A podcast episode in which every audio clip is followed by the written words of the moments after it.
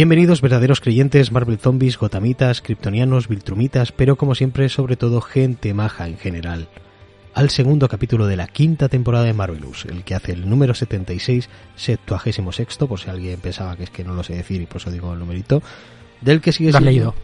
Sí, pero lo he escrito también. Y no lo he buscado. Del que sigue siendo el podcast más excelsior dedicado al noveno arte en general. El único programa que se sintoniza en lugares tan recónditos como la zona negativa fantasma, la fortaleza de la soledad, Cimmeria, el edificio Baxter, Spiral City o la Batcueva. Como siempre vamos a darle la bienvenida a la única persona de habla hispana que sabe si se dice San, Sin, Sun, Sen o Son Connery, el señor Cabrera. Bienvenido. Muy buenas. ¿Cómo se dice? Ilústranos. Eh, pues depende de si lo quieres decir bien o mal. Yo cuando era joven era Sin Connery, pero en plan oficial de una manera increíble. O sea, tráiler con Sin Connery. Y ahora es Son Connery. Pero en la órbita de Endor recientemente he escuchado San Connery. Digo, a ver si es que lo han santificado.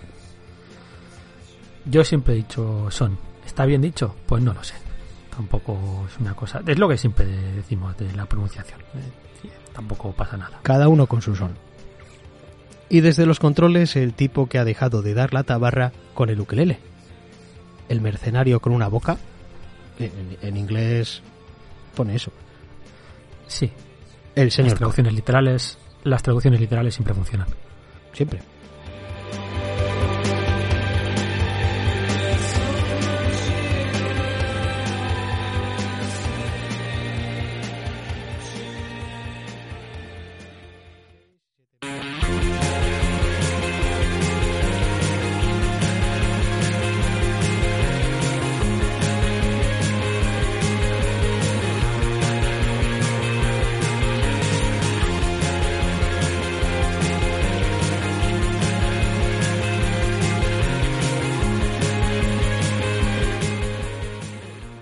Y estamos en el resumen en el que os vamos a decir que tenemos de nuevo un programa de mini reseñas, lo que se está convirtiendo ya desde hace un tiempo en el formato habitual de Marvelous,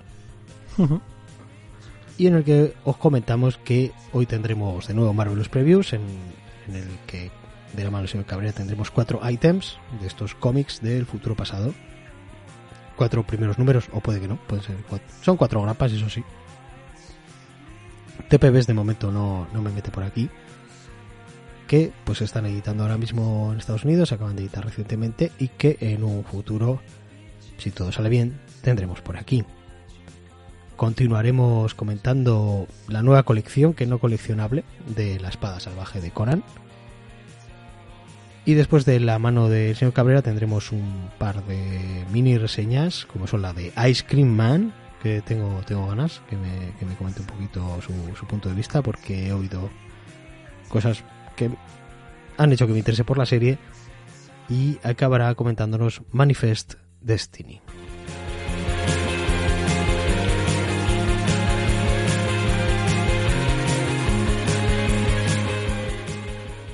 La gente se queja un poco de nuestra pronunciación del inglés, ¿eh, señor Cabrera? Bueno, ¿qué le vamos a hacer? Manifest Destiny. ¿Qué quieres decir? Yo, yo, yo con ellos me entiendo y me entienden así, con eso ya me vale.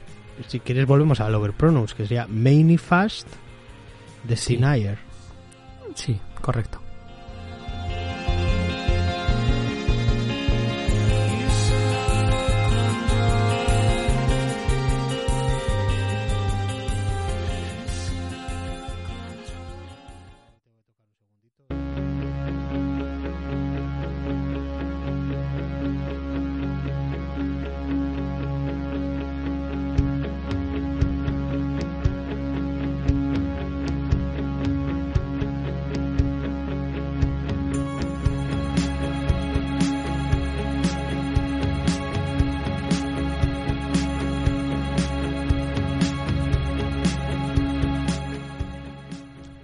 Antes de ir con Marvelous Previews, un recordatorio que además no hicimos en el anterior programa y porque mm, puede que haya gente nueva aquí, puede que haya un segundo oyente, además de- del que ya tenemos, un abrazo, su gurú.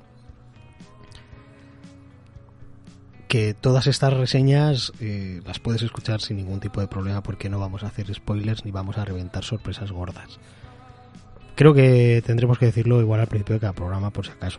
Porque no todo el mundo se ha escuchado los programas anteriores y sabe que cada reseña que hacemos va sin spoilers ni sorpresas gordas. Explicamos un poquito de qué puede ir la trama, pero nunca reventamos nada. Así que lo podéis escuchar todo sin ningún tipo de problema. En el caso de que hubiera algún spoiler lo avisaríamos. Ha habido muy pocos programas que tengan parte con spoilers. Siempre va al final y siempre va avisadísima y suele ser si acaso en programas monográficos. En programas de mini reseñas no ha lugar, yo creo. Una vez hecho este disclaimer, vamos con Marvelous Previews, sin entradilla. Oh, es que, qué lástima. Es que todavía no he encontrado la armónica. Es, es una verdadera pena. Espero que siga bien escondida. Ya le preguntaré a la señorita Parra que, ha estado ordenando por ahí. Y hablaré con ella que la mueva de sitio por si acaso. están muy baratas, ¿eh? sí. No hay mucho problema. Sí, sí. Ah, solo necesito dos notas. Una, con una que tenga dos notas ya, ya no tengo ocho y la tercera la pones tú. Bien, eh, pues has dicho lo de las grapas y justo eh, pues ya empezamos haciendo trampitas. Pues que yo soy muy, muy a hacer trampitas. En el próximo programa te voy a presentar como el tramposo señor Cabrera, ¿eh? Me parece perfectamente válido, no me voy a quejar. Está justificado. Sí, sí, totalmente. Entonces la primera es, es Pulp o Pulp, si, si, lo prefieres, que sería la nueva obra, la, la nueva obra, perdón, de Ed Brubaker y Sean Phillips, y una vez más con su hijo eh, Jacob Alcolor, que se trata en realidad de, una novela gráfica. O sea, mm. no, es, no, es una, no es una serie ni va a tener ningún tipo de continuidad.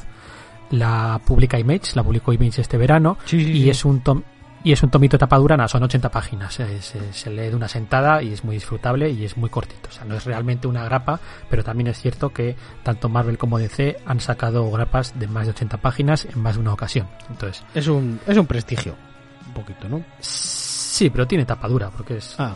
lo, suyo sería llamarlo novela gráfica, ¿no? Aquí sí que sería válido. ¿Cómo llamábamos a, estas ediciones de CC que eran una grapa grapadura? Grapadura. Es grapadura. Sí, sí, podría, podría valer como, como grapadura. Vale, pues ¿de qué va esto? Eh, está ambientado en 1939, en, pleno declive de, de la época del pulp, cuya popularidad pues había caído mucho ya en favor de los cómics, de hecho, el protagonista es Max Winter, es un ya casi anciano que se gana la vida como escritor de relatos pulp en, un, en una revista de western, para una de las muchísimas revistas que había de la época. Eh, y además ahí escribe las andanzas de un tal Red River Kid, un vaquero que en realidad es un sosías de, él mismo. Y es que Max en sus tiempos eh, mozos pues fue un forajido en el salvaje oeste allá por finales de, de 1800. Eh, debido a la situación que atraviesa la industria actualmente, pues empieza a ver un poco con el agua hasta el cuello y es cuando eh, es contactado por un antiguo rival, Jeremiah Goldman, un igualmente avejentado ex agente de la Pinkerton que intentaba alcanzarle y capturarle en, la época en la que él era un forajido, y le propone dar un, un último golpe juntos. Entonces, se trata de una obra, como digo, muy cortita, son solo 80 paginitas, no, creo que no llega, de hecho, y quizás tratándose de, de estos dos pues esperaba uno un poquitín más eh, que no se me entienda mal es una obra de notable alto pero pues estando quien está detrás pues igual igual notable alto es lo mínimo exigible y, y esperabas un poquito más por eso no quería tampoco dedicarle una reseña mucho más larga pero, pero tiene momentos muy muy buenos, los personajes están muy bien dibujados, tanto por Phillips como por Brubaker, todos, todos esos dejes que tienen los autores en, sus obras, como pues la constante voz en off del protagonista, o esos héroes grises y desidealizados que suelen, que suelen protagonizar sus obras, y demás, pues tópicos del género negro, pues siguen, siguen estando aquí. Y, y, me ha gustado mucho, o sea, siendo tratándose de, o comparándolo con el resto de obras que tienen, diría que dentro de su larga bibliografía ya es quizá una de las obras menores, pero aún así es, es en mi opinión, muy, muy, muy recomendable. Y además salen nazis, que eso siempre, siempre es un plus. Qué guay. Sí, la verdad es que sí, eh, me llama, me llamó la atención esta obra. Solo, solo había visto una portada y los autores y, ya tenía muchas ganas de leerla. No sabía si iba a ser una serie o, o, algo más corto, pues termina siendo algo más corto. Pero es algo a lo que a lo que le tengo ganas y es algo que mira me voy a comprar, voy a tener eso y ya está, no me tengo que esperar a que salga otro, no tengo que estar terminando la colección. Así que, pues mira, por un lado bien, por otro lado también. Sí, yo me imagino que la acabará sacando, la acabará sacando Panini a no mucho tardar. Y, y digo que es muy, muy recomendable. Además, parece que estos se han pasado un poco a ese formato novela gráfica, porque lo siguiente que han anunciado es, es otra novela gráfica. En este caso, ya de un género negro un poco más moderno, más tipo eh, estilo Hardboiled, por así decirlo. No recuerdo el nombre de la obra, pero sé que el nombre de la obra es el protagonista de la misma. Ahora mismo no lo recuerdo. Y lo compararon un poco con las novelas de, de, Parker, ¿no? Hizo la adaptación Darwin Cook, que está muy bien, pues una obra de ese estilo. Pero en este caso, aunque sí que es verdad que es una novela gráfica, dicen que es la primera de, varias. Entonces, así como este Pulp no va a tener en principio continuación, esta nueva que deberían publicar me parece que a finales de año, si todo va como Dios manda, sí que sería la primera de una serie de, novelas gráficas, pero parece que de momento tiene abandonado el formato grapa. Bueno, y por divagar un poco, que ya sabes que es un poco nuestra, nuestra especialidad aquí. Eh, lo, es lo que hacemos, sí. Decir sobre el tema que has mencionado también, el tema de, autores, ¿no? Eh, de, pues un poquito notable, medio, bajo es lo, mínimo que, que les exijo, entre muchas comillas, ¿no? A, a, esta, a estos autores. No, no, es justo, ¿eh? Pero, no, no, no, es, nada justo. y, eso era un poquito lo que quería comentar, porque también es un poquito el caso de lo que comentamos en el anterior programa de, de Héroes en Crisis. Que es muy bonito dar con un autor que, que, te interesa, que hace tics en muchas de, tus casillas. Pero claro, una vez ya estás muy familiarizado con él, ya tienes unas expectativas. Sí, pero bueno. Sí, es, así. A mí me ha gustado mucho más esta que Héroes en Crisis. ¿eh? También decir, esta me parece una obra muy buena, pero, pero sí que es verdad que imagino. comparándola con el resto es menor. claro, es un caso de eh, si esto lo firmase Perico Palotes y Perico Palotes pues, Junior, correcto. diría, jo, qué sorpresa, vaya cosa más chula y tal. Es, cierto. Pero claro, si, lo, si era fuera de Perico Palotes y Perico Palotes Junior, pues igual no te habría llamado tanto a hacerte con ella, habría, habría sido hmm. algo sorprendente.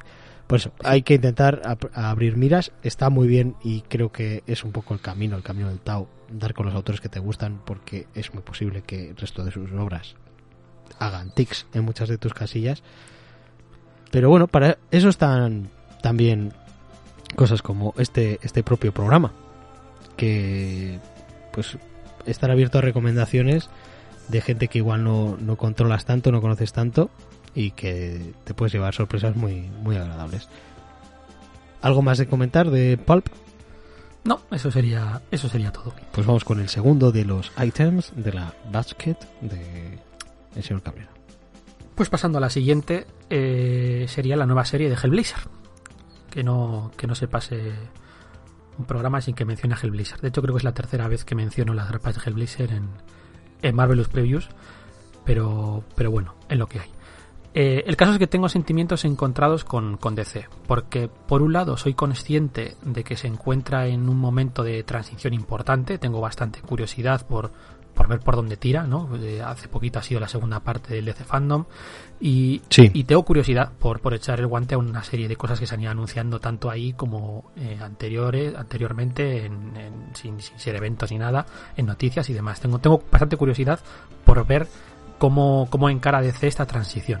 Pero por otro lado, eh, han hecho un puñado de cancelaciones importantes, también, también hay que decirlo, entre ellas dos de las series que más estaba disfrutando, no ya de la editorial, sino, sino de, del mercado americano en general. Que una serie, la del Escuadrón Suicida, de, de Tom Taylor, me estaba gustando mucho. Y, y esta otra, de Hellblazer, que, que no es que fuese igual no sé cómo decirlo al final, sé que es algo muy personal porque a mí me gusta mucho el, el, personaje, pero aún así tengo que decir que es probablemente la serie que más está disfrutando desde, vamos, de un año a este tiempo, ¿no? Y, pero además con bastante distancia del resto de estas series que según está deseando que llegue la grapa, según llegó la grapa me la leo, de hecho me la leo varias veces porque la estoy disfrutando muchísimo. Y insisto, soy consciente de que no soy objetivo con este personaje, pero creo que Spurrier y Campbell y Vergara están haciendo un trabajo brutal. Y me da muchísima pena que después de casi 10 años sin un Hellblazer, no voy a decir como Dios manda, pero sí más en la línea de lo que habíamos tenido durante los 25 años anteriores, pues, pues que salga una serie de estas cotas de calidad y se vaya a quedar solamente en, en 12 numeritos. Entonces lo poco que puedo hacer es seguir recomendándola desde aquí. Eh, el último número publicado fue el número 9. Del último cable me parece que fue el 5, entonces desde entonces han salido cuatro grapitas, eh, que serían dos historias autoconclusivas y, y, un, y un arco argumental de dos, de dos numeritos, porque eh, básicamente son historias muy cortitas lo que está teniendo esta etapa, aunque tengan un hilo conductor común. Sí. Eh, entonces, respecto a las dos historias autoconclusivas, una es una historia que nos retrotrae mucho al famoso número 27 de, de, la, de la serie original, la de el, el numerito ese suelto de, de Gaiman y McKean que se titulaba Abrázame, pero más en sintonía con, con la realidad actual. Y la otra historia autoconclusiva es una en la que pues Spurrier y Vergara, sin, sin ningún pudor, se meten al barro haciendo una historia que gira en torno al escándalo de Epstein y su relación con el hijo menor de la reina. Al igual uh -huh. que cuando hizo Garcenis eh, algo muy parecido con, con, el, con el príncipe Charles en su etapa de Hellblazer también, lo sí. que hace es no decir el nombre directamente, cambiar el aspecto físico del personaje y alguna cosita más, pero es, es, es obvio que están haciendo referencia a, a esa persona real. Y, y, la verdad es que están está, está, muy bien porque porque está muy muy interesante y si estos dos números autoconclusivos son el pan del sándwich pues en medio tendríamos una historia en dos partes que es una especie de la sirenita en versión Hellblazer mucho más oscura, obviamente, que la que vemos como una sirena se enamora de un pescador con, con, desastrosos resultados. Todas las historias que estoy comentando, y tanto estas como las anteriores, van formando una, historia, una especie de historia río con ese no tan misterioso personaje que va sembrando el caos por donde pasa, apelando siempre a, a ese rancio sentimiento de supremacía inglesa que, que parece que está reflotando otra vez en el Reino Unido. Ya dije, creo que las anteriores veces, que los buenos cómics de, de, John Constantine son aquellos en los que hace alegorías de la situación social y política de, de Gran Bretaña. Y, y, cuanto, obviamente, cuanto peor es la situación real, social y política en mm. el Reino Unido, pues, pues mejor caldo de cultivo para, para los autores de turno. La etapa de Delano, sin ir más lejos, pues cubrió justo el último mandato de, de Thatcher. De hecho, eh, hace poco leí una entrevista a Berger que eh, Delano entregó el último guion de su etapa en Hellblazer el mismo día que echaron a, a Thatcher de, de, de, de, su puesto como primera dama. Y, y, y, la recomiendo, la recomiendo mucho porque está, está, está muy chula. Uh -huh. Pues... Entonces, yo soy, soy consciente de que es, es, verdad, porque le han dicho que en parte la cancelación no estaba planeada, sí. las ventas no son del todo tan malas, pero bueno, pues la crisis del coronavirus ha hecho que haya... La situación es, es, complicada. Y bueno, una, lo que te iba a decir es que, que, nunca se sabe. Que igual, pues, eh, ahora tenemos un hiato y después, pues se puede retomar con otros autores que haya, hagan otra serie de otros 12 números y vol Oye, volver a tener un hiato y ese tipo de cosas. Nunca se sabe. Eh, o, ojalá. Yo por ti, que... pues espero que sea así, es el caso. He de decir que más que nada quería destacarla y seguir destacándola porque los autores ahora mismo siguen haciendo campaña en las redes sociales pues para ver si, si consiguen salvar la serie y al final no hay cancelación. Entonces pues yo aporto mi granito de arena que es eh, comprándome la serie y, y recomendándola muy encarecidamente. Si solo pudiese seguir una serie al año, yo personalmente seguiría esta. Entonces yo creo que con eso lo, lo digo todo. Muy bien, pues ese era el segundo de los ítems de la uh -huh. basket de este Marvelous Previews de señor Cabrera. Vamos con el tercero. Pues sí, ahora ya dos cositas que yo creo que van a ser más rapiditas porque ya son más lo típico que suele mostrar en esta sección, que serían dos nuevos números uno. ¿Van a ser el corneto de fresa? A ver, hoy toca corneto de fresa entonces. Sí, lo dijimos en el anterior y lo he comprobado. Pero no, no me acordaba del sabor, entonces tampoco... La, en vez de decir fresquito, porque se nos escapa mucho decir fresquito, decir esta obra es muy fresquita, este cómic es muy fresquito, por no decir fresquito cinco veces como lo acabo de decir, vamos a decir un helado por programa, sinonimando eso, que es un verbo que me acabo de inventar, por cierto. Y en el anterior programa ya decidimos que, que iba a ser corneto, pero dijo Cabrera que tenía que ser un sabor, y yo he decidido que sea el de fresa, unilateralmente, en reivindicación de que es un sabor que ya no está en el cartoncico ya no está. Me parece maravilloso. Yo lo, de, lo, del sabor lo dije pues por no por no quemar por no quemar helados. Entonces así Ah, pues, bueno, podemos, podemos ir a corneto de chocolate, de podemos fresa, ir a mañana de chocolate y así pues tenemos como más alternativas. Y era mi favorito de los cornetos. Me parece maravilloso. Y además así es un flaco homenaje a la Corneto Trilogy también. Perfecto. Pues este estos dos números uno que he mencionado, el primero sería Iron Man. El, primer número del nuevo lanzamiento de Iron Man después de la fallida, al menos a nivel comercial, etapa de, Dan Slott y Valerio Skitty, hmm. con, con Gage además como co-guionista los últimos números. Entonces, pues llega un nuevo equipo creativo formado por Christopher Canwell a los guiones y Cafu al dibujo con, con color de Frank Darmata. Entonces, eh, Cantwell es una nueva promesa, o quizá no tan nueva, viene, viene del mundo de la tele, es, es uno de los co-creadores de, de Halt and Catch Fire. Y además ahora me parece que se ha anunciado que va a ser uno de los responsables de la serie de, de Paper Girls, la que adapta el cómic de, de Vaughan. Dio el salto al cómic, como no podía ser de otra manera, de la mano de Karen Berger, eh, y es que sus primeras obras fueron dentro del sello de Berger Books, es el autor de, es el guionista de, de Secret Fly, que ah, también hemos mencionado alguna vez, que está, está, está muy chula, la verdad. Son, de momento, dos, dos tomos han salido, creo que no sé si sacará más, pero está, está muy chula. Y entonces, pues en Marvel le dieron la serie del Doctor Muerte, que estuvo nominada a los Eisner el año pasado como mejor serie nueva, y pues bueno, pues ahora están empezando a confiar un poco más en él y darle series más importantes dentro de la editorial, eh, como es el caso de, de, de Iron Man. Y pues se ha juntado junto con Kafu para este lanzamiento dibujante que pues no necesita presentación. Después de pasar una temporada larga haciendo maravillas en Valiant pues ha vuelto a Marvel primero con la serie Valkyria sí. y ahora con esta y entonces de qué va todo esto pues se vende un poco como un back to basics vale entonces iba a decir eh, iba a usar esa misma expresión porque anoche mismo en Reddit vi un rediseño del traje clásico sí sí y pues dije, pues esto es toda una, declaración ¿no? de intenciones de Back to the Basics. Sí, sí, sí, así es.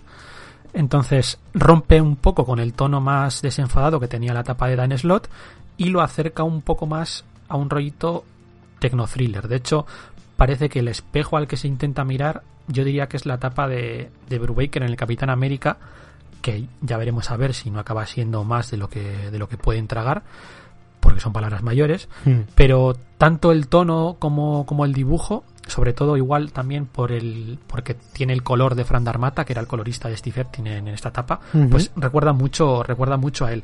Tenemos a un Tony Stark que ha roto con su pasado reciente y, quiere, como digo, volver a sus orígenes. Por un lado más superheroicos, pero por otro lado también eh, quiere ser un Tony Stark más ingeniero eh, y menos empresario, ¿no? Más, más metido a, al barro, por así decirlo, que, gestionando grandes empresas, como lo hemos visto en los últimos años, no solamente en esta última etapa, sino, sino ya de bastante tiempo atrás. Entonces, eh, quitando un par de pistas con cosas que me imagino que estarán por llegar en, en, esta serie, eh, en esencia este primer número es un team up entre, entre Iron Man y, y Gata Infernal. Es un buen primer número, sin alardes, en el que quizá lo que más destaca es el dibujo de Cafu, que probablemente, y esta es una opinión personal, sea de los dibujantes en los que más se nota cuando ha tenido tiempo para trabajar eh, y cuando ha estado con el calendario más, más ajustado. Y se nota que en este primer número ha tenido, ha tenido tiempo, ha tenido tiempo de sobra. A ver, a ver. Que ha tenido, vamos, que, le han, que le han dado. Cuando le dan tiempo sí, claro, y cuando, evidentemente, le, evidentemente. Le, le ponen ahí el, el toque muy, muy cerca para la entrega. Pero bueno, siempre, siempre viene. Principio, todo lo que he visto de, ese, de ese buen hombre, muy bien, ¿eh? Lo de Cafu. Sí, sí. Me alegro un, que esté en esta serie. Un primer número prometedor, sí. Sí. Pues vamos ya con el último, ¿no? ¿O, quieres decir algo más de esto? Ah, bueno, sí. sí. Yo sí quería decir, porque lo único que he visto, el diseño del traje, me ha gustado. Me ha gustado. Mm. Y además dice, dice poco y dice mucho porque pues eso, tenemos un, un diseño que recuerda mucho al original, el de, las, las, rajitas para los ojos, que está, está muy bien, pero actualizado. Que, bueno, saliéndonos por la tangente y divagando, me recuerda un poquito a lo que hicieron ya en la de Bumblebee, que creo que era lo que tenían que haber hecho Transformers desde el principio, en vez de hacer unos más hijos de hierro dándose de leches, era los diseños en Bumblebee, que además no solo es el de Bumblebee, es el de, el de un montón de personajes que aparecen muy, muy poquito tiempo, sí que es la, una adaptación más actual a los diseños de, la G1 de Transformers. Y me, me, me recordó a eso, me recordó a eso. Por divagar un poquito, pues, ya sabes que es nuestra especialidad pues y no podemos... Sí, es así. Pues respecto al traje de Iron Man, decir que evidentemente hay un momento en el que se lo pone y, y es quizás donde más se ve ese, ese, esa vuelta a los orígenes, ¿no? Porque spoiler pequeñito, mm. pero básicamente nos olvidamos de toda esa parafernalia que iba utilizando el personaje hace un montón de tiempo, en el que pues desde que el traje le salía de la propia piel, eh, que se le ponía solo y demás, y volvemos más a vemos cómo se pone el traje, él físicamente se pone el traje, o sea, mm. pieza a pieza. Entonces, esa, esa vuelta a los orígenes es un poco, yo creo, lo que pretenden los autores Canwell y Kafu en esta en este inicio de etapa, ya veremos a ver qué tal qué tal se desarrolla. Pero de momento prometedor. Sí, sí, tal y como has dicho. Y queda uno. Quedaría uno, sí. Que sería Stillwater, que es la... Esta me imagino que no sabes cuál es. No, mira, esta no. Está, está ahí en Reddit, no, no me ha salido. Ajá. Pues es la nueva serie independiente de, de Chip Zarsky y Ramón Capérez, publicada en Image, va a salir el primer número, dentro del sello Skybound de, de Kierman. Entonces, Darsky ya ha dicho más de 30 veces que es el guionista más en forma que tiene Marvel actualmente. Su Daredevil con, con Marco Checheto y Jorge Fornés y compañía es probablemente, junto con el Hulk de Ewin y Bennett, lo mejor de la editorial. Pero mientras que Ewin es más irregular eh, en las series que, que, guioniza, Darsky suele ser más un valor seguro, ¿no? tanto en su etapa en Spider-Man, incluyendo toda una vida, Mm. o, Los Invasores, pues dan buena muestra de ello. Y Ramón Capérez, pues es el genial dibujante canadiense del que ya hemos hablado otras veces. Se llevó el Eisner a mejor dibujante en el 2012 por Cuento de, Arena. que es que era esta que adaptaba un guion perdido de, Jim Henson. y también estuvo, por ejemplo. Es un cómic que se podría pasar por aquí, ¿eh? En alguna mini reseña que sea. Sí, sí, perfectamente. Eh, y también, por cierto, dibujó eh, parte de la etapa, gran parte de la etapa de Jeff Lemire en, en Ojo de Halcón. Entonces, ¿la serie de qué va? Pues eh, el concepto es, muy interesante y, muy potente. El, protagonista es Danny, que es un diseñador gráfico con una vida bastante desastrosa, es el típico protagonista con tendencias autodestructivas, eh, que además acaba de perder su trabajo, y entonces pues es contactado por un, por un abogado que le comunica que es el beneficiario de una importante suma de dinero que le ha dejado en herencia pues una tía abuela de la que por cierto él no sabía nada. Pero que para recibirlo tiene que ir a su despacho que está en el pequeño pueblo de Stillwater. El típico príncipe nigeriano que te deja un millón de euros, básicamente lo, mismo. Lo que ocurre es que el pueblo de Stillwater tiene una particularidad que Dani descubrirá al de poco de, llegar a él, que es que nadie que se encuentre dentro de la frontera que delimita el pueblo puede morir. Entonces, este hecho ha creado en el pueblo pues una idiosincrasia bastante peculiar, a la que Darsky y Pérez pues van a sacar jugo seguro. El cómic se supone que es un cómic de terror, de hecho, eh, entendiéndose el terror como, como terror rural, diría, ¿no? Un poco la línea de, Wickerman o, Midsommar también un poquito. Y, los autores eso lo vendían como una especie de cruce entre Gideon Falls y, Walking Dead. Solo lleva un número publicado, pero de momento la, premisa es interesante y el planteamiento pues es bastante prometedor. Eh, Darsky saca oro en, los diálogos, muy, muy divertidos, muy, muy en su línea. Eh, sus personajes son muy reales, nada, nada impostados, y ello se debe fundamentalmente, creo, a los diálogos y esa habilidad que tiene de, moldear esos, esos personajes a base de esos diálogos que parece que son charlas banales, pero, pero que no lo son tanto. Y entonces está, está, está muy bien llevado. Y Pérez, que por cierto no he dicho, Mike Spicer hace, hace el color, lo rematan con unos dibujos muy dinámicos, además haciendo unos personajes muy muy expresivos, que, es la principal baza de este, de este dibujante. Que enseguida ves si los personajes están tristes, contentos, ves, te, impacta mucho emocionalmente el, dibujo de este autor. Y junto con los diálogos de, de Darsky, sobre todo los diálogos de, del personaje principal junto con su colega, que ahí lo voy a dejar, están, están muy bien. Sí. La verdad es que llama, llama, llama la atención, ¿eh? Esta, la verdad es que la, la, premisa es resulta muy interesante y si va a estar escrito por Darsky, es Darsky, yo, tú como lo dices, Darsky. Yo sí, yo pronuncio Darsky, pero pues yo quiero popularizar, yo creo que deberíamos decir Drakis. Drakis. Chip Drakis. Aquí, aquí por lo menos yo creo que iba a entrar muy bien. Así de territorio estatal. Sabes que es Sabes que es su seudónimo, ¿no? Sí, sí, que, no es, que encima no es ni su nombre. me parece. Sí, sí, sí. Hablamos de él en algún momento y, y no, no, no es, no es un nombre real, es, es, es un nombre artístico, pues como el mío es Edu J. Parra. Claro, claro. Pero el mío es muy, muy similar a, a mío normal. Sí. Demasiado incluso. sí. Pues, o el tuyo, que es señor Cabrera. Sabes que ese es tu nombre artístico, ¿no? Claro, claro. Bueno, pues hasta aquí los, los ítems de, de la basket de Marvelous Previews de hoy. Ya vamos a ir con las mini reseñas.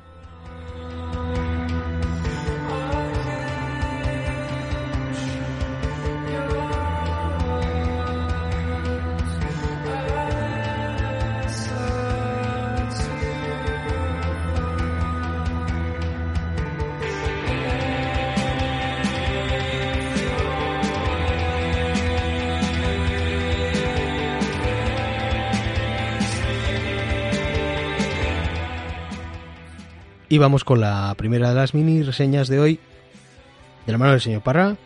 Bien, bien. Es, es lo que he preparado para el programa de hoy. Todo lo demás mmm, nos lo trae Mr. Caff. Pero bueno, lo mío tiene, tiene ahí su, su miguita porque voy a hablar de Conan, viejo amigo del programa. Aunque no tiene ningún monográfico en esto de mini reseñas y yo creo que cuando hacíamos no solo Marvelous, pues ha pasado ya unas cuantas veces por aquí. Porque la verdad es que somos bastante fans del, del Cimmerio, ¿verdad? Correcto. De hecho, se ha pasado en diferentes editoriales y todo. Sí, sí, porque The Times They Are a Changing, amigo mío. Y es que Panini eh, ha sacado una colección que no coleccionable, pero que tiene mucho que ver con un coleccionable que hubo hace no tanto, hace unos 5 años, que es el de la espada salvaje de Conan. Espada salvaje de Conan, que pues era en formato formato revista y se empezó a publicar en el 74 en Estados Unidos. Salía debajo de la editorial Curtis Magazines, pero esto era como un subsello o una subeditorial de, de Marvel, no dejaba de serlo. Y Panini ha sacado una nueva colección llamada La Espada Salvaje de Conan de este material, publicado eh, de forma ordenada con respecto a la, a la, numerología original, porque esto, si mal no recuerdo yo, en su día cuando lo sacaba Forum, sí que, que se editaba en grapa, como al final las historias no estaban cronológicamente ordenadas, o sea, podías tener una historia de, de Conan de un Conan primerizo, un Conan mucho más veterano, Conan pirata, Conan, Conan eso es. ladrón, Conan, sí. Conan va al circo, pues también pues se podían permitir hacer eso porque realmente no, no había no había mucha importancia en cuanto a la, cronología. Pero sí que es verdad pues que había unos números de tal y como se había publicado en, Estados Unidos y esto esto se respeta ahora en este tomo que tiene los números del 1 al 5 con la curiosidad que incluye una de las historias más, más conocidas posiblemente de, del Cimmerio que es esta Clavos Rojos que yo tenía sin leer y tenía muchas ganas de leer y por fin pues ya ya he podido leer. Yo, yo, yo, te diría que dos de las historias más conocidas están en este tomo. La verdad es que todas están todas están muy bien. Uh -huh. todas están muy bien. Es, es, un tomo muy recomendable es un tomo en blanco y negro. Como hemos dicho esta, esta publicación se sacó originalmente en blanco y negro. Las grapas cuando las sacaba Forum eran en blanco y negro. De momento eso no se ha no se ha tocado espero y espero que no se toque y se le dé ahí como un dibujo 3D que alguna vez ha pasado cositas así. Y nada pues eh, han sacado este tomo en, en tapadura en blanco y negro evidentemente con estas cinco historias por 19 euros. En una edición bastante bastante quality pues como nos tiene acostumbrados la, la editorial. Y sí que quería comentar pues un poquito las las historias que nos trae, que son de cinco historias. Eh, bueno, son cinco números, pero en realidad son seis historias porque hay alguna que es más corta. Casi todas ellas son adaptaciones de, relatos de Robert Howard, como es la primera, la hija del, del gigante de hielo. Todas ellas son con guion de, Roy Thomas y la mayoría de ellas son con dibujo de Barry Musor Smith, Barry Musor Smith de los 70.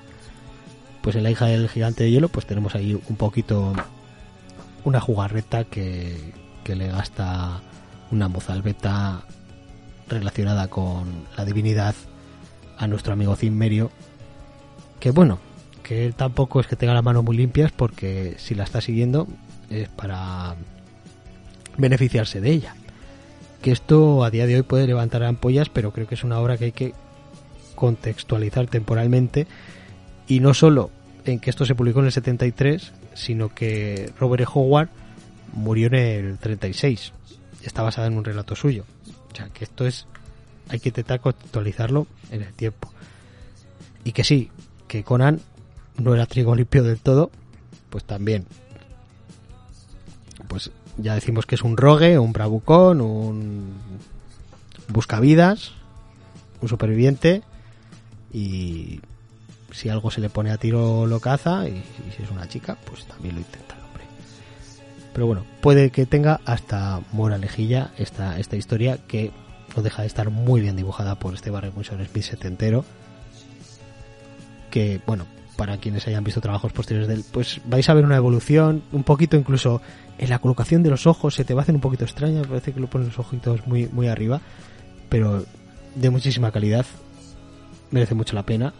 Y después de esta historia, que casi sirve un poquito como, prólogo, tenemos ya Clavos Rojos, que es la, la más extensa de las historias que se incluyen en el tomo, también con guion de Roy Thomas, como todos, y con dibujo de Barry Musser Smith, que ya en Clavos Rojos más incluso que la primera historia, parece que se adapta más a, que esto vaya a ser en blanco y negro. Y también me parece que hace un dibujo muy, muy detallado.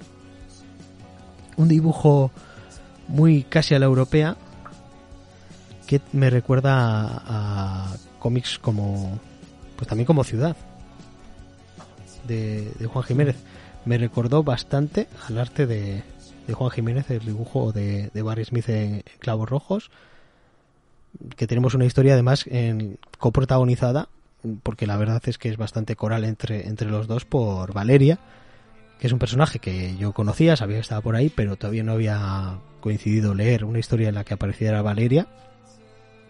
Y oye, pues de nuevo teniendo en cuenta que esto es del 73 y que está basado en un relato anterior al 36, pues tener un personaje que es coprotagonista y que da tantas leches como nuestro amigo el Cimmerio, pues es, ahí sí que, mientras que hay cosas en las que hay que hacer la vista gorda, aquí igual esto tendríamos que, valorar un poco para la época de la que estamos hablando que, que salió esto. Y sí, la historia está muy chula.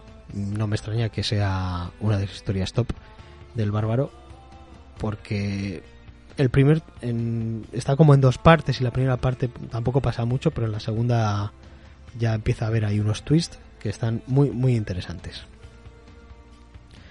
Seguimos con La noche del dios negro, que esta historia la había leído en su momento. Según la iba leyendo, dije esto me suena. Yo en algún momento dado, cuando esto lo sacaba Forum, sí que me compré alguna grapita de la espada salvaje de Conan y claro, al no estar ordenados, pues el resto de las historias no, pero en alguna de las grapitas que me pillé estaba esta historia de la noche del dios negro con dibujo de Gil Kane, un dibujo sobresaliente que está, está muy chula, y además podemos ver un, un Conan que intenta volver un poquito a, su aldea natal, a reencontrarse con un amor de juventud y, y justo cuando llega, oye, pues la acaban de raptar y procede a rescatarla. Está, me, me, gustó mucho y además recordé que cuando, cuando la leí de, joven me, resultó muy interesante, La Noche del Dios Negro.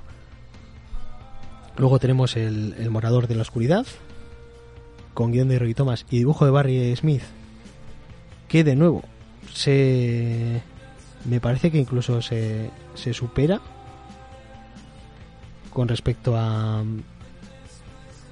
con respecto a Clavos Rojos, se adapta más incluso al, al blanco y negro, porque aquí ya tenemos un poquito incluso de escala de grises, eh, algún, algún uso de tramas para, para rellenar un poquito más, para que no sea solo líneas negras sobre blanco, para que haya más, más sombra. Es una historia cortita que, que también merece mucho la pena. Y también está basada en no, esta, esta no, esta no está basada en, relato de Robert Howard, esta es de las poquitas que no. Y ya acabamos con El secreto del río Calavera, que no la, no la dibuja Barry Smith. También por ahí eh, entre medias hemos podido disfrutar de alguna ilustración de Neil Adams, que espero que se incluya también en esta, en esta nueva edición. Yo estoy hablando de la, de la edición antigua que ahora, ahora comentaré. Y ya acabamos con El secreto del río Calavera,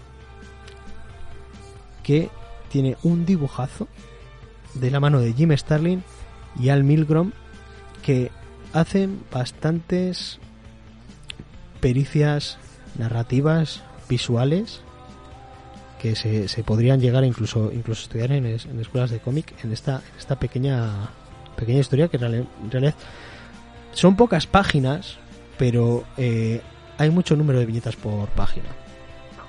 Con lo cual, la narración es, bastante densita y da, da para narrar una, una, historia interesante, aunque sean tan pocas páginas. También tiene bastante texto. Todo esto cunde bastante. En, en una obra actual, yo que sé, de las dos grandes, este número de páginas te, lo, te duraría minutos. Aquí además, como te puedes recrear bastante en el dibujo, os va a cundir bastante este tomo. Y estoy diciendo que yo esto no me lo he leído en la edición actual porque esto ya se publicó en un coleccionable en, en 2015, también llamado La Espada Salvaje de Conan. Estos tomos creo que en su día costaban 10 euros o tal vez el primero costaba 10 euros, el resto 12.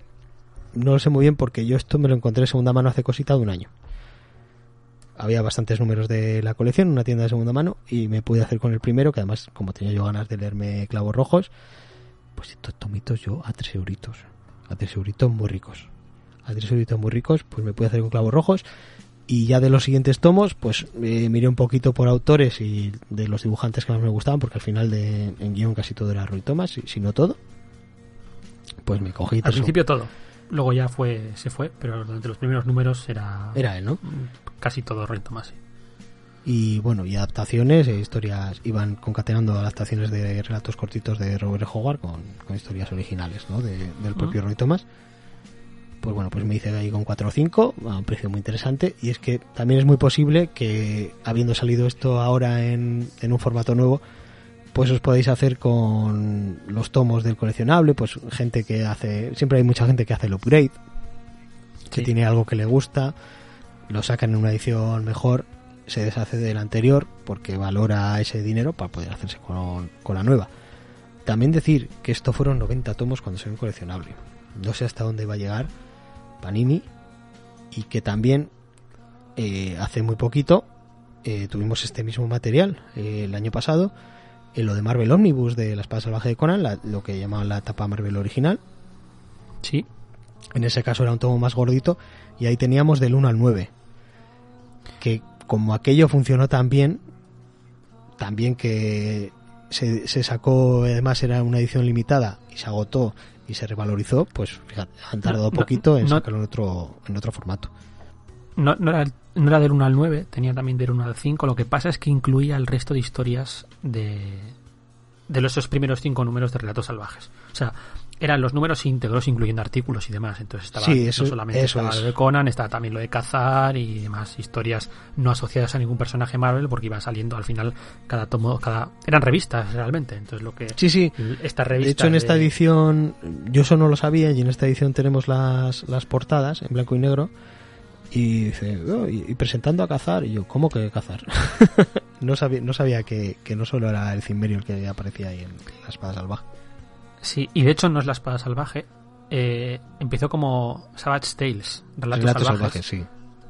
Durante los primeros números y luego ya la cancelaron y sacaron la espada salvaje de Conan y ahí sí que pues es, así que duró muchos números. De hecho el, el, tomito que tengo yo, que es el del coleccionable, es la espada salvaje de Conan y, tiene su titulito de, Relatos salvajes. Relatos salvajes, porque tiene los primeros, las historias de Conan que estaban en los cinco primeros números de, Relatos salvajes. Pues mira, esa es una información muy buena que tal vez debería haber buscado yo, pero como sabía que tú nos ibas a, poder ilustrar con esto. Pero bueno, eh, quien no se pudiera hacer con aquel tomo en aquel momento, yo pues no me quise volver loco y buscarlo y pagar más. Pues ahora hay una edición muy buena de, de este material. Y no sé exactamente si tiene lo mismo que el coleccionable o tiene lo que tenía el Marvel Omnibus pero en vez del 1 al 9 del 1 al 5. Sí, de momento el 1.5, pero claro, lo que han hecho ha sido, y, no sé si serán capaces de mantener esta edición, pero le están sacando como, si estoy eh, bien enterado, que a lo mejor me estoy equivocando, porque estoy un poco desconectado de la edición española. Pero tengo entendido que son dos colecciones simultáneas de relatos salvajes en el que están saliendo en uno los relatos de Conan y en el otro el resto de relatos de que no están asociados a Conan. Ajá. Pues podría ser. Entonces ya veremos a ver si son capaces de mantener porque yo este tomito como está pasando lo que está pasando yo por tienda no me he pasado. Y yo lo que sé es lo que dicen en la web de, de Panini. Pero bueno respondiendo a, la pregunta que nadie me ha hecho es un buen punto para acercarse al personaje por supuesto. Es un punto perfecto pero es que tiene muchísimos puntos muy buenos para acercarte a él porque de hecho prácticamente cualquier tomo de esta de esta nueva colección independientemente de su número vas a poder cogerlo y disfrutarlo. Son historias cortas me recuerda mucho a la, idiosincrasia del propio Usagi Yojimbo son historias cortas a veces que abarcan varios números y que también es en blanco y negro también es un tío con espada que, que da leche pero vamos, que hace incluso saltos en la, en la propia cronología del personaje, no, no se centra en que, en que empiece el tipo de joven y, vaya envejeciendo, sino que le da un poco lo mm. mismo, eh, todo en pro un poquito de, de la propia historia. Sí, bueno, es lo mismo que hizo Howard, ¿eh? la primera historia de Conan es Conan es con Conan de Rey y luego ya pues fue adelante para atrás, como le dio un poco la gana. Sí, y, bueno, ahora pues. Quiero que sea pirata, ahora quiero que sea bárbaro, ahora es un ladrón, ahora es rey. Si no sabes absolutamente nada de Conan, te lo, te lo puedes leer. Pues al final es un, un cimmerio que en algún momento dado tuvo un sueño en el que iba a terminar siendo rey. Eso lo, cuenta además en un par de relatos en este, en este propio tomo. Y, dice, ¿será aquí? ¿Será este momento en el que, que termina siendo rey? Y, algo que, que, yo, yo sabía que Robert Howard había muerto no muy mayor, pero yo no sabía que había muerto con 30 años este hombre. Sí, sí, sí, se suicidó en el 36. su madre. Nació en el Bueno, de hecho no se, no se, murió su madre porque es, muy curioso. Tengo entendido que eh, le dijeron que su madre estaba ya terminal y que se iba a morir y se suicidó y luego se murió su madre un par de días después o una cosa así. Sí, sí. Sí, se había había había entrado en coma ya la madre y se fue cuando se lo dijeron que estaba en coma dijo bueno pues ya se va a morir se fue al coche y se, y se pegó un tiro en la cabeza. Lo estoy, lo estoy viendo aquí. La madre estaba enferma de, tuberculosis, una enfermedad que estaba muy, muy de moda en la, en la época. Pero es increíble todo lo que ha podido generar este hombre habiendo vivido solo, solo 30 añitos, que a nosotros nos parece ahora un chavalín. Nada, fueron, si Conan creo que fueron, todos los relatos se publicaron en cuatro años o una cosa así. Bueno, los escribió en cuatro años o una cosa así. Sí. Porque luego se fueron publicando muchos de forma póstuma. Hay relatos inconclusos que luego fueron readaptados por, por la miriada de autores que vinieron después que siguieron escribiendo eh, historias de Conan antes de antes del cómic. O sea quiero decir el personaje fue un personaje vamos muy famoso antes de que de que se obtuviesen los derechos por parte de Marvel en, el 70 sí. Pues yo, yo he oído hablar un montón de, de este hombre pero esto de que había muerto con 30 años no, no me sonaba. Y de hecho yo pienso que es algo que se debería decir siempre que se hablase de del autor. O sea Robert Howard que por cierto murió con, con 30 años no sepáis y luego ya pues explicar lo que lo que quisieras decir del buen hombre. Yo creo que debería ser así siempre. De hecho aquí en el programa yo te convino a hacerlo. Luego tú haz lo que quieras. Bueno sí te iba a decir ya lo harás tú no me preocupa. Sí yo yo si me acuerdo lo haré yo sí me acuerdo, me, ha parecido que, puede quedar gracioso. Y así aquí tendríamos un poquito la presentación de esta, de esta colección, que, no es nueva, sino que, ya es un material que, que es de setenta y pico, y que bueno, pues ya hace cinco años tuvimos una recopilación, incluso el año pasado tuvimos una recopilación. Va variando un poquito lo que incluye, se incluye todo lo que tenía la revista, incluye solo lo que hablaba del cimmerio, ha habido muchas ediciones. Yo, de hecho, la, edición que tengo es una que sacó Planeta, en la que, en la que intentaron ordenar de forma cronológica, no por orden de publicación, sino siguiendo la vida del cimerio eh, desde el principio a fin. No, no todo lo que se había publicado en Relatos Salvajes, centrándose sobre todo en los relatos de, de, de John Bustema como guionista y Roy Thomas y de, Roy, de Roy Thomas como guionista y de John Bustema como dibujante Y, esa es la edición que tengo, que son 35 tomos, me parece. Y, y, eso, intentan ordenarlo un poco en orden. ¿Qué es lo que pasa? Pues que la calidad es, es muy variable y no todos los relatos son, son igual de buenos. Pero, pero ya creo que lo he dicho, siempre que hablamos de Conan lo digo, que, que para mí el mejor Conan es el de la espada salvaje. La verdad es que está muy bien. La verdad es que está muy bien. yo había picoteado el personaje en, la adolescencia y precisamente pues con pues con grapas como, como las que incluía la, espada salvaje de Conan, que, creo que salía pues desordenado como hemos explicado antes. Y la verdad es que siempre era una experiencia buenísima. Siempre era una experiencia buenísima. A mí es un, es un personaje que, me resulta muy interesante, muy, muy pulp, ya que ha salido varias veces el término. Pero vamos, eh, casi, casi por, por antonomasia. Y sí, pues una buena manera de, acercarse a Cimmerio. Pues tenéis la etapa nueva, todo esto nuevo que está sacando Marvel de él. Y si queréis acercaros a, lo clásico, sabiendo contextualizar un poquito el momento en el que se concibieron estas historias, porque espero que nadie se escandalice.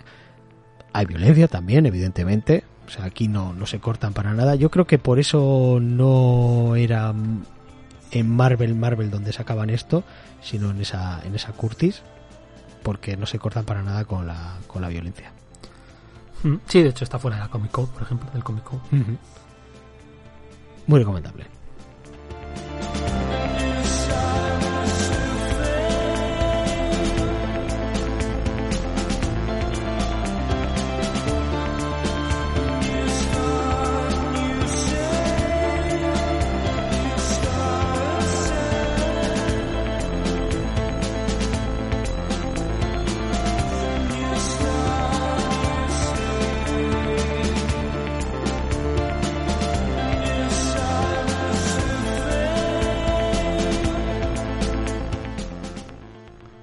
Vamos con la primera de las dos mini reseñas del señor Cabrera, que nos va a hablar de Ice Cream Man. Y es una pena que hayas cambiado la ubicación en la que estamos grabando esto, porque es muy posible que a estas horas estuviera pasando el carrito de los helados por tu ventana, como ya ha pasado en alguno de los programas. Sí. Sigo manteniendo que ese tío vende droga, ¿vale? Lo digo aquí públicamente, estoy convencido de que tiene que estar vendiendo droga. Pero bueno, al margen de eso. Eh, durante los últimos meses he leído bastantes cositas inéditas en España, pero no quería que en el programa anterior, que era el primero, eh, los cómics que trajese fuesen cómics que no se pudiesen encontrar actualmente en las librerías de una forma u otra. ¿vale? Entonces, eh, Qué amable por tu parte, de verdad es que... Prefería hablar de cómics. Un pro hombre, ¿eh? Sí, la, leche. Muchas gracias, de, verdad, desde aquí. sí, de, corazón. de parte, de parte, no solo mía, de todos un poco, ¿eh? Sí, de nada, otra vez. Decía que prefería que los cómics que hablásemos fuesen cómics que pues cualquiera que quiera pues puede ir a la tienda y, comprárselos en, castellano y, no cosas que solo estuviesen en, inglés. Eh, por eso pues ahora aprovecho y traigo un par de series. De hecho traigo todo lo contrario porque son un par de series que aparte de que no están publicadas en castellano, llevan bastante números, bastantes números eh, publicados. Entonces a ver si así hay en alguna editorial se anima a traer. Yo tengo entendido que, ha tenido crossovers y todo. Sí, sí, sí. Uh. Curiosos, además. Sí. Bueno, cuenta. Eh, Ahí, el hombre, el hombre de, de hielo y crema. ¿No? No se traduce así. Sí, claro, siempre. Siempre lo, he dicho antes. Traducciones literales. Siempre. Siempre funcionan, no falla nunca. Entonces, Ice Cream Man eh, es una serie que lleva ya 20 numeritos publicados. Serie además con la que he descubierto a, a, un autor que la verdad es que, bueno, dos autores casi te diría, que, que ahora mismo me estoy intentando leer todo lo que encuentro de ellos. Entonces sería eh, su guionista, eh, W. Maxwell Prince, que ha hecho cosas como Judas o King of Nowhere recientemente, que está bastante guay y su dibujante, que es eh, Martín Moracho, que es el autor de Great Pacífico, Secret Fly, que lo hemos mencionado antes. ¿Y de qué va esto? Pues honestamente es complicado de, de explicar, pero para empezar, si tuviese que meterlo dentro de un género, yo diría que sería eh, terror surrealista. Entonces, una buena forma de entenderlo sería como si David Lynch escribiese historias de la cripta, ¿vale? Yo creo que eso eso podría empezar a darnos a, por lo menos intentar entender eh, qué es exactamente, más que de qué va, qué es exactamente. Me puedo hacer cierto boceto mental a raíz de sí, esa. Sí, Me parece, bueno, Si no, lo- no la he leído, pero cuando la lea diré, ah, pues sí, seguramente. Ah, vale, sí, me parece válido. Entonces, si nos acordamos, est- estas series eh, tipo historias de la cripta se caracterizaban por ser historias cortas de terror autoconclusivas, que además nos presentaban a un, a un host, se suele llamar, Mm. que, que pues viene guardia de la cripta o el tío creepy en creepy y demás, y cerraban casi siempre con, con una moraleja en forma de humor negro del propio host, ¿no? Que, que era el que abría y cerraba la historia. Entonces, en este caso, Sí, sí, en este Ice Cream Man Pero también bueno, tenemos... Stacy, no pierdas la cabeza. Y la sacaba ahí de, Sí. de, de fuera de plano. Exacto, ese tipo de, de. Bueno, pues eh, en este caso también tenemos historias autoconclusivas, cada número es totalmente independiente del anterior.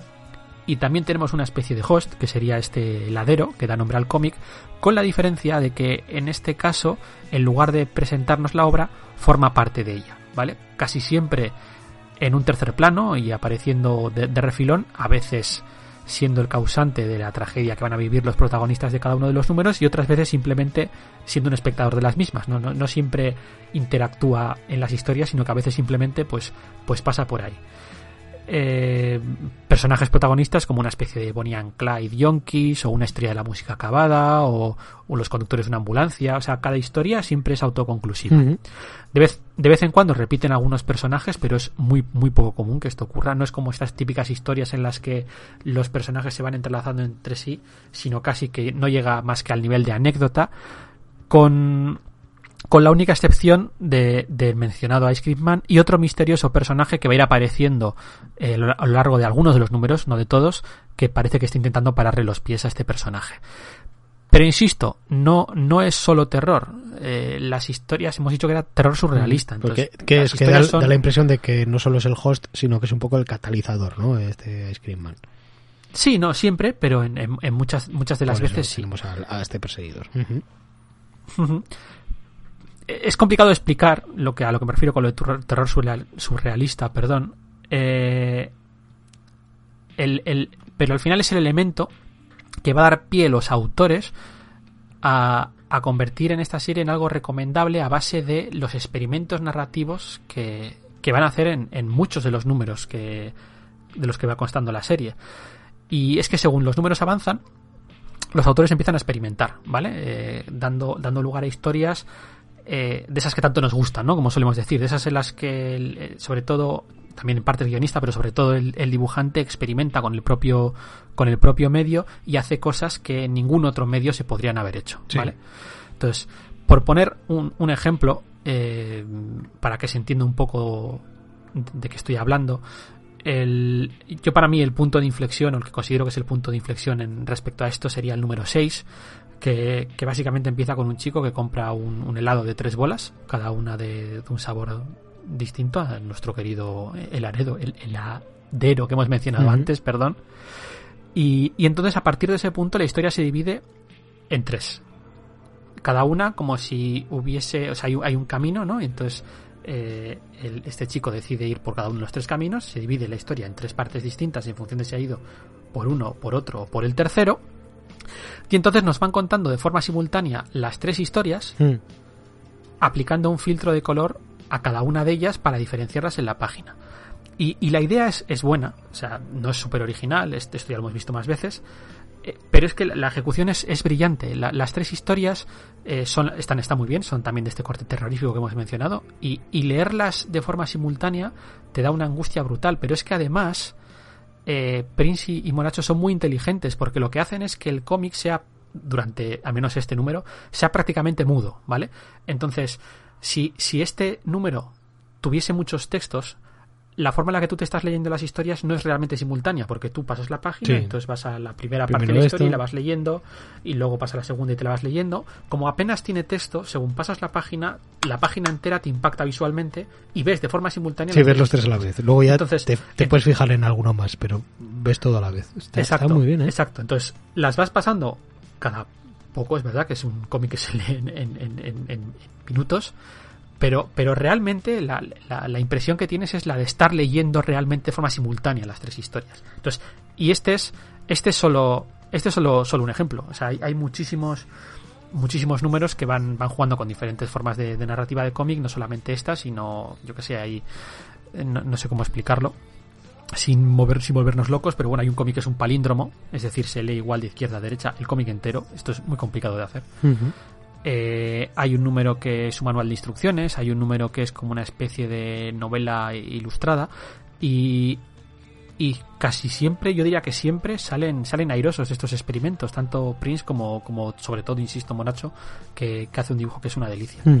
Eh, y mira, una cosita más, durante el confinamiento sacaron algunas historias de forma digital eh, y además invitando a otros autores de la talla de Declan Selby o a Lewin o, Christopher Canwell, que lo, hemos mencionado antes, que para que hiciesen historias ambientadas en este universo, por así decirlo, y se vendieron de forma de forma digital, insisto, y además eh, gran parte, no sé si fue la mitad de los de los ingresos de la venta de estos cómics fueron para una fundación que se acaba de crear, que se llama Book Industry Charitable Foundation, que era para ayudar a las tiendas físicas que lo estaban pasando mal durante, durante la, el, momento en que tuvieron que cerrar. Entonces, echadle un ojo si, si tenéis dudas, insisto, al poder leer las historias de forma totalmente independiente, las puedes leer desordenadas, sino quitando un par de excepciones en las que aparece el otro personaje que he mencionado, se pueden leer de forma independiente en el orden que quieras. Y si queréis darle una darle un tiento este este capítulo 6 que he mencionado que se lee en 5 minutos insisto es una buena muestra de lo que es la serie. Entonces si, si, si no os gusta pues me podéis insultar por Twitter sin, sin ningún problema.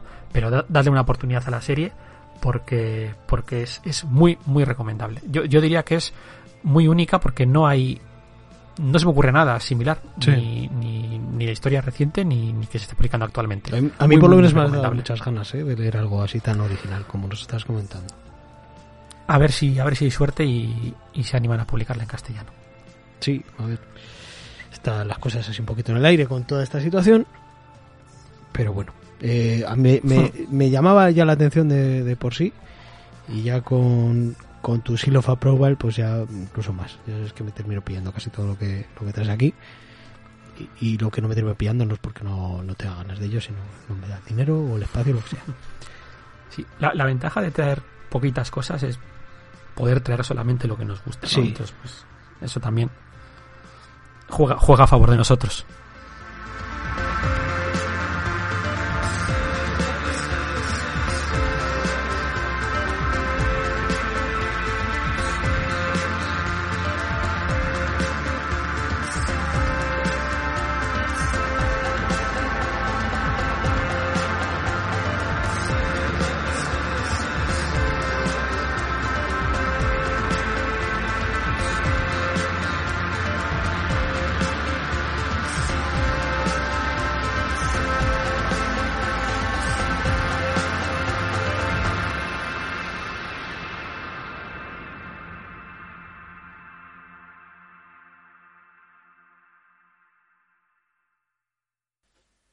Ahora iremos con la última de las mini reseñas del programa de hoy, que oye, parece ser que no se nos está quedando tan largo.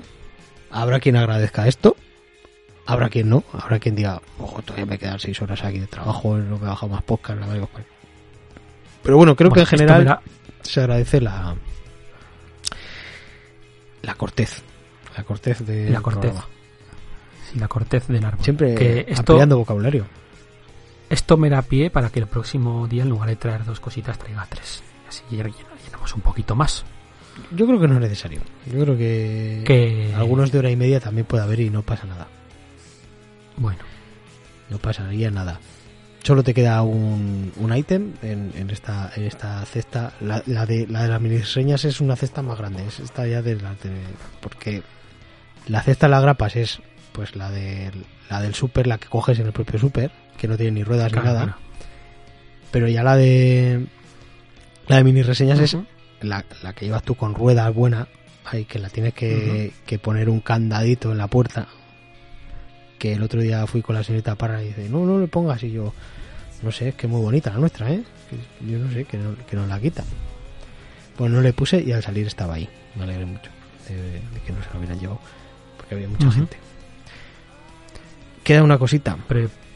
Preparar tres cómics. Tres cómics. Vale. Para el siguiente. nada, es para una cosa en la que estoy, un proyecto personal que estoy trabajando. Pero tres cómics y eh, cuatro grapas vas a preparar. Bueno, o, cinco. Venga, pues ya está.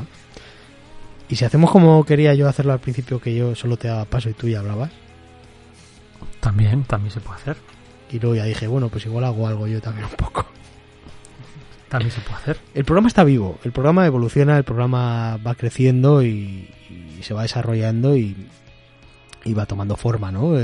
por, sí mismo. Sí. Va evolucionando. Sí, sí, el programa sabe cambiar. También puede involucionar. es más que probable, sí. Bueno, dices que vamos con Manifest Destiny. Manifest Destiny. otra serie Sí, otra serie de Image. Otra serie de Image no publicada en España, además. Y en este caso con 42 números publicados ya. 7, siete tomos. Poco. El guion es de... Sí, sí. El guion es de Chris Dinges. Y el dibujo es de Matthew Roberts con Owen Jenny haciendo de colorista. Eh, no son autores que conozcan más allá de, esta obra, la, verdad. Y yo que no conozco esta obra, pues yo no los conozco absolutamente. Pues, pues ni eso. Bueno, pues ahora lo siento mucho, pero os voy a dar un poquito de chapa. Si, si queréis, eh, podéis rebobinar. que no vamos a dar como... ¿no? ¿no? no, no, no, creo. Va a ser como cosa de cinco minutos así. dices que podemos rebobinar y volver a escuchar, dices, o. coñazo. hacemos fast forward, bueno, a lo mejor. Por parte. A ver, eh, ¿qué significa eh, Manifest Destiny o, Destino Manifiesto? ¿vale? Es un concepto o creencia de los recién, recién independizados colonos estadounidenses de finales del siglo XVIII y principios del XIX que decían que era su derecho o su destino manifiesto tomar y reclamar todo el territorio del continente norteamericano. O sea, básicamente lo mismo que decía Hitler sobre el pueblo germano y Europa, pero pues un poco antes y con los, con los americanos. Y he dicho, bueno, he dicho siglo XVIII, XIX, pero bueno, es verdad que algunos aún lo creen. Entonces, eso nos llevaría pues a todas estas expediciones por territorio supuestamente virgen e inhóspito que se fueron haciendo a lo largo de, de finales del... O sea, durante todo el siglo XVIII y principios del XIX a lo largo de todo Estados Unidos. Eh, y quizás el más famoso de ellos sea, y el más relevante también, la expedición de Lewis y Clark, ¿vale? Que, que es lo que nos va a narrar de cierta forma este cómic. Sí, a eso sí lo por Poner un poco... Eran las nuevas aventuras de Superman.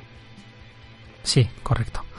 Entonces, por poner un poco en contexto, en 1804 los recientemente independizados Estados Unidos son en realidad solo un tercio del país, ¿vale? Toda la, toda la parte del centro del país era, era o la Louisiana y la costa, la costa oeste, el tercio sur era español y el tercio norte pues era un poco de nadie. No, no es del todo real, obviamente había un montón de, tribus eh, indias por allí, evidentemente también había un montón de, tramperos que se dedicaban a conseguir pieles y demás, pero bueno, en teoría era territorio de Lo nadie. veíamos en el Renacido, cositas así. ese tipo de cosas. Amerindios, Entonces, como, ¿Amerindios o nativos americanos? Lo que prefieras. ¿Le ha dicho indios? Vale, ¿prefieres decir nativos americanos? Sí. Vale, pues nativos americanos. Entonces, como Francia necesitaba chines, vende Luisiana, que es todo el centro del país, a los Estados Unidos, y Jefferson, que era entonces presidente, le encarga a Lewis y Clark, a Meriwether Lewis y William Clark, una expedición por todo el continente hasta el Pacífico, con el objetivo de, primero, de encontrar una ruta practicable por, por todo el nuevo territorio que habían adquirido, pero también para reclamar el, no solamente el recién comprado territorio, sino también toda la parte norte de, la costa oeste que hemos mencionado anteriormente, que en teoría no pertenecía a nadie. Entonces, la expedición tarda aproximadamente dos años en llegar al Pacífico y uno más en volver, y fue un éxito, y el resto es historia. Incluso tenemos un capítulo de Los Simpson dedicado a esta expedición. Pero esta es la historia real más o menos y contada mal porque no, no es mi campo, pero más o menos se ha entendido. Eh, lo que el cómic nos va a contar. Bueno, esta, era, esta los cinco minutos de, chapa que decías. Sí, bueno, a mí, a, mí me, a mí me ha venido bien, ¿eh? porque ya sabes que soy un ignorante. Y bueno, al fin y al cabo, yo te lo he salpimentado un poquito. Que poco se valora lo mucho que yo te salpimento cada vez que tú... Sí, sí, no, no, está valorado, tío. Ya. No está valorado. Yo lo digo todos los días, no está valorado. Poco se valora. señor Parra no está valorado. Y, y en favor se lo cabría decir que no se ha perdido ni una vez con ninguna de mis afiladas eh, intervenciones, ¿eh? ¿Qué cosas? Como si se lo tuviera preparado. ¿Has visto? ¿Has visto? Bueno, y, y resuelta esta experimentación nueva. Eh, Tus continuos intentos de hacerme perder el hilo siguen fracasando estrepitosamente. tú, sin embargo, te quedas callado y me pierdo yo. Es peor. Qué maravilla, es que, es, todo maravilloso aquí. Bueno, como eso lo decía voy a que el cómic nos va a contar, y prosigo, gracias. El cómic nos va a contar esta expedición de Lewis y Clark, pero lo va a hacer con un punto de vista o con un corte mucho más fantástico, avivando ese eh, sense of wonder o, por así decirlo, que tenían las novelas de aventuras clásicas, de, adentrarse en el territorio inexplorado, de, no saber nada de lo que podía ocurrir, Hola, señor eh, no solamente respecto a... Sense of wonder, ¿eh? ¿Qué? Sí. Hola, la señor francés. Sí, vale. No, pero, pero sí, se ha entendido, se ha entendido. Vale, perfecto. Eh, como decía, pues se, adentraban en ese territorio inexplorado y entonces pues podían encontrarse animales que eran desconocidos para el hombre, eh, tribus de incluso plantas y demás cosas que no se conocían. Eh, ¿Qué más podría ser? Pues eh, yo que sé, templos perdidos, pues todo esto que era muy propio de, esa literatura de, la época, pues lo va a multiplicar por mil. Minerales también. También lo va a multiplicar por mil y entonces según van avanzando nos vamos a encontrar pues insectos y otros animales gigantescos, plantas carnívoras monstruosas, plantas que te convierten en zombie, tribus de, de, híbridos, mitad humano, mitad búfalo o, mitad humano y mitad pájaro, todo esto y, muchísimo más. Y además, eh, una de las cosas más destacables es no solo la cantidad de nuevos conceptos que van introduciendo cada nuevo arco argumental, sino cómo no se olvidan de esos conceptos. Esto suele ser muy habitual, ¿no? Que cada arco argumental es un poco independiente, te, meten un concepto de estos nuevos, una nueva especie de bicho, una nueva especie de, lo que sea, y luego se olvidan. No, va siendo recurrente y al final todo va formando parte de un ecosistema que parece que estaba incluso pensado desde el principio, que probablemente no sea el caso, pero, pero todo cuaja muy, muy, muy bien. Entonces, los protagonistas, obviamente, pues son Lewis y Clark. Eh, este último eh, más de corte militar, más aguerrido, más aventurero. Lewis más, más científico, más una especie de, Darwin, más interesado en, documentar todas las especies nuevas y especies nuevas de plantas. Un poco, si habéis visto la película de Master decir eso, exactamente. O, habéis leído la dicotomía que teníamos habéis leído, Exacto, exacto. Os habéis leído las novelas en las que están basadas, pues eh, los, los mismos dos personajes, básicamente. Eh, existen otros dos personajes centrales, eh, que sería Sakawagea, que es una joven eh, amerindia, ¿queda bien? ¿Sí? ¿Puedo? Sí, amerindio. Creo que amerindio está bien. es nativa, americana, que está casada con un trampero francés y que les acompaña y les hace un poco de guía eh, en este territorio raro del que ya sí que parece saber cosas. Además, está versado en un personaje real. En ese capítulo de Los Simpson que hemos mencionado antes, este personaje lo interpretaba Lisa. Por, por, por, si alguien se acuerda. mismo no me acuerdo y e-, era un capítulo de estos relatos cortos, mm. de, estos que hacen de vez en cuando. Y también tenemos a Magdalene Boniface, que es una joven viuda que rescatan de, un poblado en el primer argumental y que va a hacer un poco las veces de voz de la conciencia a lo largo de, la obra. Evidentemente, la serie va jugando con un, con un gran misterio que relaciona todos estos eventos y criaturas y, demás con, con, un, con un evento común, por, por así decirlo. Y y además, poco a poco, pues iremos viendo cómo ambos personajes, como Lewis y Clark, algo de esto saben y que la misión encargada por Jefferson, pues no es realmente la, la oficial, sino que existe una especie de misión secreta que solo ellos conocen. Esto está muy guay porque una de las características de esta expedición es que no todos los miembros de ella eran, eran militares. La mitad de la tripulación eran, eran militares al servicio de estos dos capitanes, pero la otra mitad está formada por exconvictos, a los que les habían dado la... Pues, era muy típico, ¿no? De, o, muerte o servicio. O, o, alistamiento o cárcel, y bueno, pues algunos eligían el alistamiento. Y entonces, pues se va creando una, una dinámica muy interesante entre estos dos grupos de personajes. Eh, que los secundarios muchas veces son los que llevan los que van a llevar el, peso el peso de la trama y además vamos a ver cómo van a ir cayendo porque aquí pues la ventaja de tener un reparto muy grande, pues tienes la ventaja de que pueden ir cayendo poco a poco y, como la, expedición va a ir, va a ir menguando. Entonces, quizás me gusta mucho eh, por motivos personales, ¿no? Por todo este tema de que me gusta mucho de la investigación científica, de nuevas especies animales y demás, está muy bien llevado. Pero toda esa sensación que he dicho, ¿no? Ese, ese adentrarse en lo desconocido, eso de avanzar sin y que todo lo que te encuentras sea, sea nuevo y, y, curioso, ¿no? Distinto a lo que habitualmente conoces, está muy muy bien llevado. Pero es que además está muy bien utilizado también. Entonces, es una serie que, que la he ido disfrutando mucho a lo largo de estos años, porque la serie ya tiene unos cuantos añitos. Se ha ido volviendo irregular eh, en la publicación, me refiero, porque empezaron más o menos de forma mensual, pero haciendo pequeños parones, y ahora ya, pues, eh, los parones son cada vez más largos. El año pasado me parece que solo publicaron tres, tres grapas. Pero la serie de momento sigue avanzando. Aproximadamente han llegado, todavía, bueno, realmente no han llegado ni a la mitad de la expedición, aproximadamente la mitad de la expedición. No sé si el tiempo va a ser realmente el que el que respete la serie y acabemos con una serie de 150 números, personalmente. Sí, se corresponde el número el que va por, por el porcentaje de expedición que llevarían, ¿no? Sí, lo, dudo, sí. Habrá algún salto. No, no, creo que sea así. Pero de momento lo están llevando muy bien. El equipo creativo se mantiene intacto. Eso está muy bien. Y yo creo que incluso se nota que, que quiero decir que van mejorando. O sea, que, hay una evolución cualitativa en la, narración de la, de la serie.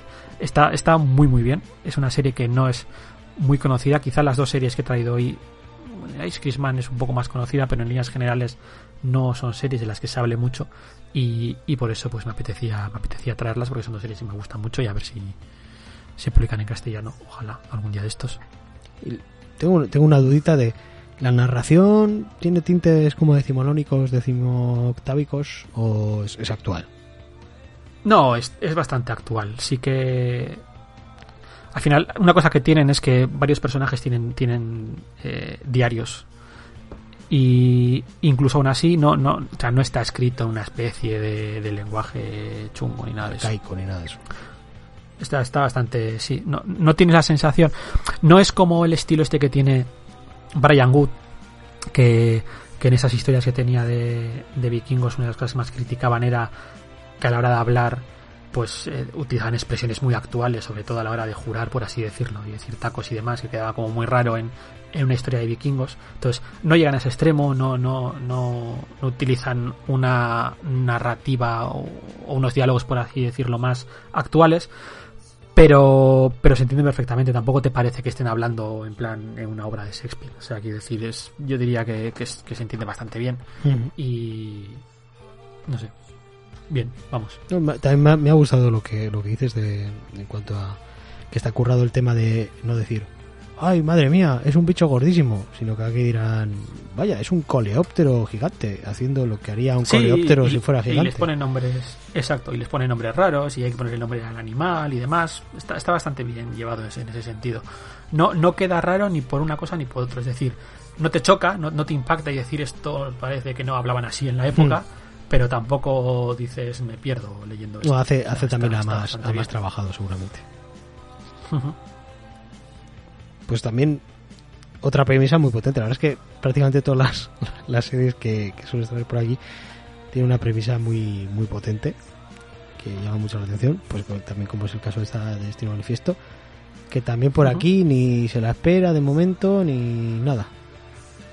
No, no, no la verdad es que no, no que yo sepa. Es una. Eh, casi cualquiera podría hacerse con esto, ¿no? Lo pasa, no sé, igual aquí se la considera como muy arraigada a historia americana que aquí igual no se va a entender o vete a saber.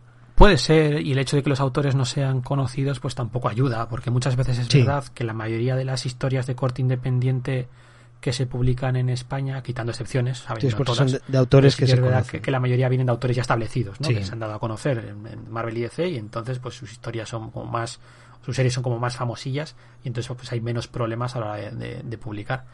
Pero pero bueno, para eso te tenemos a ti, para que, nos ilustres en, series que se nos puede quedar tan fuera del radar que puede que no, que no dicen ni, ni en nuestro país ni de momento. Mm. Pero bueno, vete a saber. Igual te está oyendo el señor José Luis Plata Agostini. Sí, mira, esta es muy de planeta. no sé por qué, eh, tengo la sensación de que esta serie es como muy de, Muy de Planeta Hosting, sí.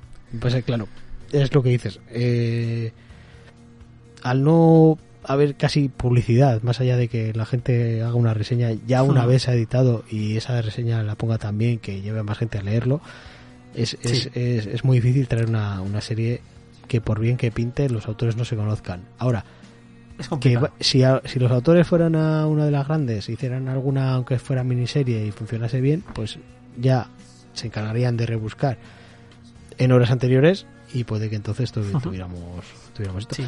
Que es comprensible que, que se haga así. Al final es, Sí, a ver, es arriesgado y, efectivamente al final no es, no es Y justo por o sea, mucho- por tenemos, mucho que te guste. entenderlo también. y seguramente muchas veces sí que se arriesguen porque les gusta mucho y ese tipo de cosas. Hmm. He de decir, de todos modos, que así como esta, no me parece raro que no se haya publicado en, en España, eh, porque es verdad que incluso yo mismo me acerqué porque la premisa me resultaba muy interesante, pero realmente no es que haya oído. Creo que estuvo nominada a los Eisner al principio se- a Mejor Serie Nueva o algo así, allá por el 2015 y demás, pero pero no se ha sabido mucho más de ella desde entonces, o sea, realmente no, no es una serie que sea que sea conocida incluso allí. Eh, pasa bastante por debajo del radar.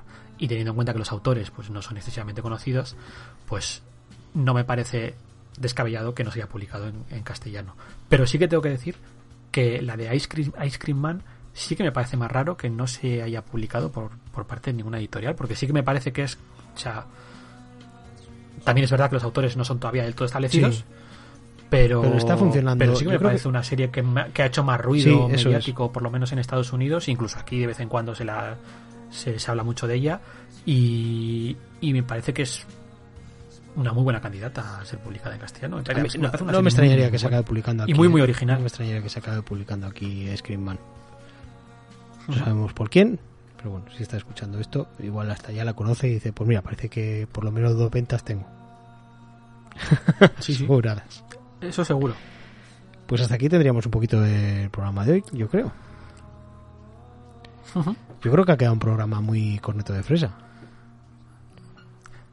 Lo estás forzando. Sí, es que O sea, me acabo de acordar sí, de que no sí. lo hemos vuelto a utilizar en todo el programa. Y mira que hemos Lo hablado de una serie que se llama Ice Cream Man y se me ha olvidado meterlo. Qué vergüenza. Bueno, ¿Quieres, ¿Quieres que bor- borramos y volvemos a grabar otra vez? yo creo que deberíamos. Mañana a la misma hora, Venga, va. porque además tengo que editar bastantes lapsus que he tenido y ese tipo de cosas. Sí, que- sí, qué Pero, cosas. ¿sabes que Con lo que me lío es con lo que más me preparo. Cuando más me preparo algo, me, me pierdo yo solo. Es una. Es una extraña. ¿Ves? ¿Ves? Esto es exactamente. Es esto exactamente Es un, es- es- es un- misterio, sí. Pero mira, esto, esto no me lo había preparado. Nada, señor Cabrera, nos despedimos hasta el próximo programa. No sabemos cuándo va a ser ni de qué vamos a hablar. Pero Pero lo más seguro ni que siquiera sabemos que vaya a haber un, Aunque tenemos, un próximo programa. tenemos, correcto, tenemos un par de cositas en el, en el, en el- a ver si... Sí, sí, tenemos ideas que, que queremos hacer. Yo tengo unas chorradas gordísimas, pero que pueden estar curiosas. Y Cabrera pues tiene, tiene sí. cosas de verdad para, para traer al, al programa que, que pueden estar muy bien. Nos escuchamos el próximo, vamos a ir con... Bueno, esto ya es la despedida, vamos a ir con el, con el disclaimer. Muchas gracias, señor Cabrera, hasta el próximo. Adiós.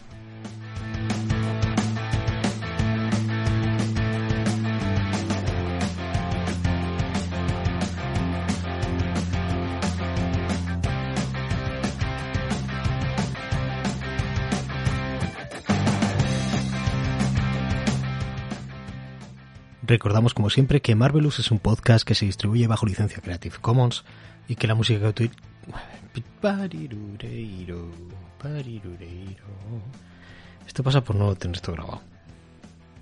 Si lo tuviera grabado,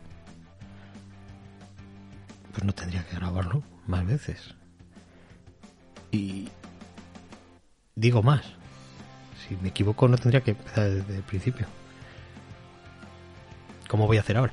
Recordamos que Marvelous es un podcast que se distribuye bajo licencia Creative Commons y que la música que utilizamos también está registrada como Creative Commons. No me ha salido bien del todo, pero... Y en este caso conseguí a través de la plataforma Yamendo. Es que ya ni leer, como diría el señor Cabrera. En el programa de hoy habéis podido ir a los artistas, como siempre, por Trial y Just Woodward, que recomendamos incluso su escucha. Así que si alguien quiere reproducir total o parcialmente este podcast con fines no lucrativos o una movida de esas, puede hacerlo siempre que se nos mencione a sus creadores, el señor Cabrera y el señor Parra. Podéis poneros en contacto con nosotros a través de la dirección marvelouspodcast.com o si nos encontréis por la calle también. Nos oís la voz y dices, ¿tú eres el señor Cabrera? No. Porque te va a decir que no. Pues, pues nada, pues hasta luego. Adiós. O redes sociales como Facebook, Twitter, Instagram o nuestro canal de Telegram, buscando Marvelous Podcast para enteraros de cuándo hemos colgado el próximo programa o mandarnos vuestras dudas, sugerencias, ese cómic que os gustaría que tratásemos y esas cositas. Los programas están disponibles para su descarga y suscripción en plataformas como iBooks, iTunes, etc.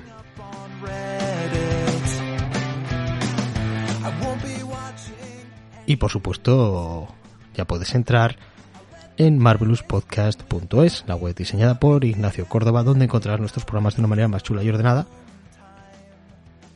Pero todavía tengo que, añadir los de la nueva temporada. Que necesito, tengo que hablar con este chico tan majo para que me prepare la pestañita de la nueva temporada para los el anterior programa y este mismo pero hasta el último de la, de la anterior temporada está todo ahí subidito con su imagen de manera Excelsior. Recuerda, marvelouspodcast.es. Nafsaid. I'm always drowning in the static.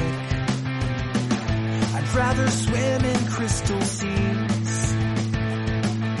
My battery's been running low. I need to take it nice and slow for just a while. You won't be hearing about my weather. And you won't see my breakfast pics. Videos of kitty cats all gussied up in pretty hats you'll have to wait I hope it's not a tragedy. I hope you